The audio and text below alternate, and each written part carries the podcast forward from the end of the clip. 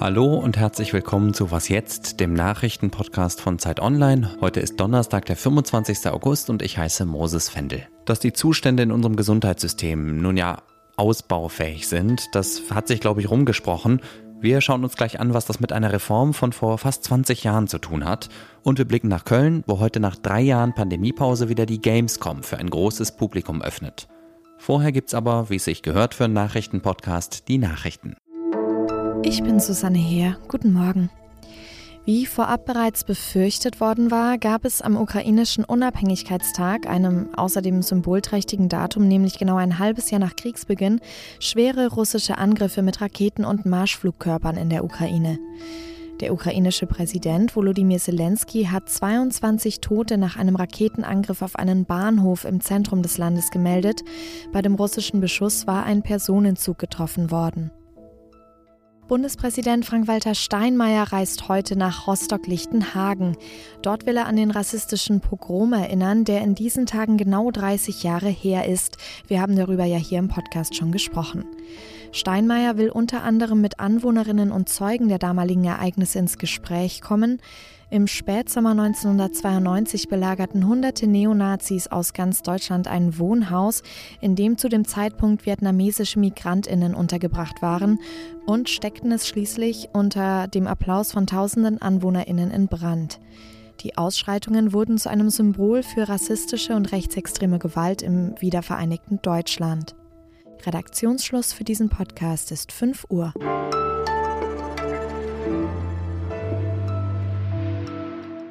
Ärztinnen, die keine Zeit haben, um sich ordentlich um ihre Patienten zu kümmern, zu wenig Pflegepersonal, das selber krank wird, weil die Arbeit so belastend ist, Operationen, die durchgeführt werden, obwohl sie eigentlich gar nicht nötig wären, geschlossene Kinderstationen. Die Liste der Probleme in den deutschen Krankenhäusern ist lang. Jeder vierte Klinikarzt denkt darüber nach, den Job zu wechseln, ist Mitte des Monats bei einer Umfrage des Ärzteverbandes Marburger Bund rausgekommen. Nach dem Pflegepersonal wollen nun auch die Klinikärzte bessere Arbeitsbedingungen und mehr Geld. Gestern ist die dritte Verhandlungsrunde zu Ende gegangen. Meine Kollegin Katharina Lobenstein sagt, viele der Probleme lassen sich auf eine knapp 20 Jahre alte Reform zurückführen. Hallo erstmal Katharina. Was war das damals für eine Reform? Das war die Einführung der sogenannten Fallpauschalen. Das haben sicherlich viele schon mal gehört, diesen Begriff.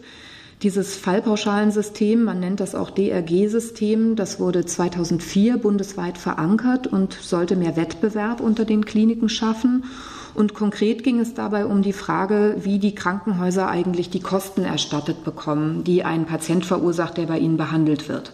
Bis dahin lief das so, die Kliniken bekamen von den Krankenkassen eine Tagespauschale gezahlt, also je mehr Tage ein Patient bei ihnen lag, desto mehr Geld gab es. Und das hat damals zu zahlreichen Problemen geführt und deshalb hat die Bundesregierung gesagt, ab jetzt wird nicht mehr die Dauer der Behandlung vergütet, sondern nur noch die Behandlung an sich. Nenn mir doch mal bitte ein, zwei Beispiele, wie sich dieses System der Fallpauschalen auswirkt und welche konkreten Probleme es verursacht. Ja, das hat zum einen zu einer enormen Arbeitsverdichtung für die Klinikmitarbeiter geführt. Man kann sich das so vorstellen, Gewinn machen kann eine Klinik in diesem System am einfachsten, wenn sie möglichst viele Fälle mit möglichst wenig Personal behandelt. Und viele Jahre lang ging dieses Kalkül vor allem zulasten der Pflegekräfte, an denen wurde in vielen Kliniken enorm gespart. Und so gesehen ist die Einführung der Fallpauschalen ganz bestimmt nicht der einzige, aber ein wichtiger Grund für den Pflegemangel, der in Deutschland so häufig beklagt wird. Außerdem setzt das Fallpauschalensystem einige ziemlich problematische Anreize. Zum Beispiel bringt es unter Umständen die Ärzte in Versuchung, eine Operation auch dann vorzunehmen, wenn die aus medizinischer Sicht eigentlich gar nicht nötig wäre, aber eben viel Geld verspricht. Das sind zum Beispiel die berühmten künstlichen Knie- und Hüftgelenke, die in Deutschland so ungewöhnlich häufig implantiert werden. Das wichtigste Problem ist aber, dass manche Klinikbereiche in diesem System fast immer zu den Verlierern zählen, und zwar unverschuldet. Das betrifft vor allem Stationen, auf denen viele Akutpatienten behandelt werden, also wo man den Betrieb und die Auslastung der Betten sehr schlecht planen kann. Das betrifft unter anderem die Kinderstationen. Die rechnen sich im Fallpauschalensystem im Grunde fast nie und werden deshalb besonders häufig geschlossen und kaputt gespart. Hat die Reform denn auch irgendwas Positives bewirkt im Gesundheitswesen? Ja, sie hat die Vergütung der Kliniken transparenter gemacht und die Krankenhäuser angehalten zu sparen. Das ist natürlich überall dort gut, wo vorher das Geld der Krankenkassen, also unser aller Beitragszahlergeld, verschwendet wurde. Die Reform hat außerdem den Anreiz beseitigt, Patienten unnötig lange im Krankenhaus herumliegen zu lassen. Es wurde ja nicht mehr tageweise bezahlt. Ob diese Reform aber ihr Hauptziel erreicht hat, nämlich den Klinikbetrieb effizienter zu machen, das, so haben mir das zumindest Experten erläutert, das lässt sich bis heute eigentlich nicht belegen. Was sagt denn Bundesgesundheitsminister Karl Lauterbach? Der hat die Reform ja als Berater der damaligen SPD-Gesundheitsministerin Ulla Schmidt entscheidend mit vorangetrieben, oder? Karl Lauterbach weiß um die Kritik. Er steht bei diesem Thema außerordentlich gut im Stoff und hat mir im Gespräch gesagt, ja, dieses Fallpauschalensystem muss dringend verbessert werden. Wortwörtlich hat er gesagt, wir hätten uns längst drum kümmern müssen. Dann lass uns mal noch kurz schauen, wie sich die Probleme vielleicht lösen lassen. Welche Alternative gibt es denn zu dem jetzigen System? Zum Beispiel die Idee, den Kinderstationen und anderen Verlierern dieses Systems großzügige Zuschläge zu zahlen, sodass die ihre Verluste ausgleichen können. Eine andere Idee besteht darin, dass man zum Beispiel die Kinderstationen ganz aus dem Fallpauschalensystem herauslöst und für sie eine eigene Finanzierung schafft. Herr Lauterbach hat genau das kürzlich im Bundestag vorgeschlagen und derzeit tagt dazu eine Expertenkommission und irgendwann soll es dann auch einen konkreten Gesetzesvorschlag geben. Viele Mediziner allerdings, mit denen ich während der Recherche gesprochen habe, die sind skeptisch ob dieser Vorschlag dann tatsächlich die Verbesserungen bringt, die Sie sich erhoffen. Danke, Katharina. Und wenn Sie das alles nochmal ausführlich nachlesen wollen, empfehle ich Ihnen Katharinas Dossier in der neuen Zeit, die Sie seit heute am Kiosk kaufen können.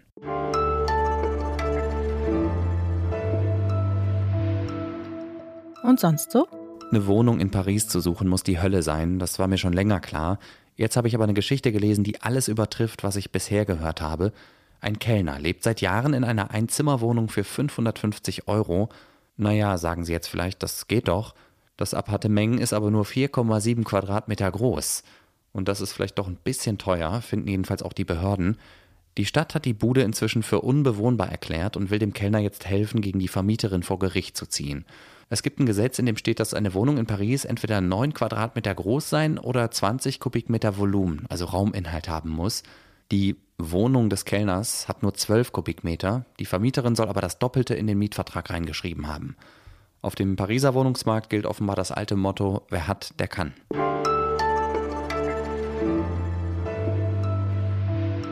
Es soll ja Leute geben, die Köln für den Mittelpunkt der Welt halten. Zumindest für ein paar Tage stimmt das jetzt auch wieder, wenn auch nur für eine ganz bestimmte Welt, die Gaming-Welt nämlich. Die schaut gerade nach Köln, wo zum ersten Mal nach drei Jahren Corona-Pause wieder Gamescom ist. Die Messe läuft bis einschließlich Sonntag. Heute ist der erste Tag für alle, also nicht nur für das Fachpublikum. Wie wichtig diese Welt ist, zeigt eine Zahl. Fast zwei Drittel aller Menschen in Deutschland zwischen 6 und 69 Jahren spielen Computer- oder Videospiele, sagt der Verband der deutschen Games-Branche. Und am Nabel der Welt ist jetzt auch unser Gaming-Redakteur Henrik Oerding. Hallo Henrik. Hallo Moses. Bevor ich mich hier rechtfertigen muss, dass wir in unserem News-Podcast über eine Spielemesse sprechen, sag mir mal kurz, wie wichtig ist die Gamescom? Ja, du musst dich gar nicht rechtfertigen, denn das ist, glaube ich, vielen gar nicht so bewusst. Die Gamescom, das ist nicht irgendeine kleine Messe für Computerspiele, sondern das ist weltweit das größte Event für Games. 370.000 Besucher waren es beim letzten Mal 2019. Und es sind nicht nur Gamer und Gamerinnen, sondern auch Businessbesucher aus der ganzen Welt, die sich hier treffen und einfach ja, Geschäfte machen. Games sind ein wichtiger Wirtschaftsfaktor und Impulsgeber. So hat das NRW-Ministerpräsident Hendrik Wüst gestern Abend bei der Eröffnung gesagt. Ja, und das sieht man hier auch auf der Gamescom. Ich war selber noch nie da. Nimm mich mal mit, jetzt sozusagen in Gedanken, wie genau läuft das da oder was genau läuft da in den Messehallen? Naja, im Vorfeld der Gamescom ging es ziemlich viel darum, was eben nicht läuft in den Messeheimen. Es fehlen nämlich einige bekannte Aussteller, die sonst da sind. Also zum Beispiel Activision, die Call of Duty machen, also so ein Ballerspiel. Oder EA mit der Fußballsimulation FIFA oder die Super Mario-Macher von Nintendo. Aber es gibt doch einiges in den Messehallen zu sehen. Es sind nämlich noch mehr kleine Indie-Entwickler mit ihren Spielen da. Das sind teils Ein-Mann- oder Ein-Frau-Betriebe. Und so kommt die Gamescom insgesamt auf so 1100 Aussteller. Hast du schon irgendwelche Trends entdeckt? Ja, die Veranstalter haben selbst Trends ausgegeben, nämlich einmal, dass Games auf dem Smartphone wichtiger werden und dass Games noch mehr für die körperliche oder psychische Gesundheit eingesetzt werden. Ich persönlich habe davon jetzt gar nicht so viel auf der Messe gesehen. Was mir aufgefallen ist, ist einmal, was neue Spielankündigungen angeht. Da gab es wahnsinnig viele Spiele, die jetzt im Weltraum spielen auch gerade Spiele im Weltraum mit einem Horrorszenario. Das scheint irgendwie gerade viele zu interessieren. Und auch ziemlich spannend, es sind zum ersten Mal einige asiatische Games-Unternehmen in Köln, die für viele in Europa bestimmt noch unbekannt sind. Also zum Beispiel Tencent aus China, das tatsächlich die weltweit größte Spielefirma ist. Jetzt gibt es ja noch Tickets für die Gamescom. Wenn ich jetzt also spontan heute oder in den nächsten Tagen noch nach Köln fahre, was würdest du sagen, welches Spiel sollte ich unbedingt zocken? Also ich würde allen empfehlen, direkt in Halle 10.2 gehen.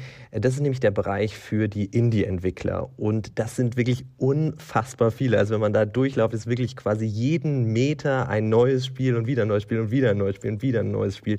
Und da kann man einfach hingehen, ganz viel ausprobieren, ein bisschen mit den Entwicklerinnen quatschen. Und ich glaube, ja, besser und spaßiger kann man einen Gamescom-Tag eigentlich gar nicht verbringen. Danke, Hendrik, und dann noch viel Spaß auf der Messe. Danke dir.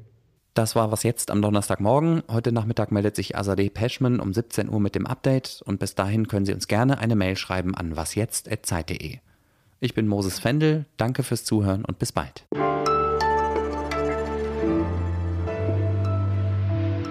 Ah ja, und falls Sie mal nach Paris ziehen wollen, Wuchermiete heißt auf Französisch Loyer exorbitant oder Loyer excessif Deckel hingegen heißt Couvercle.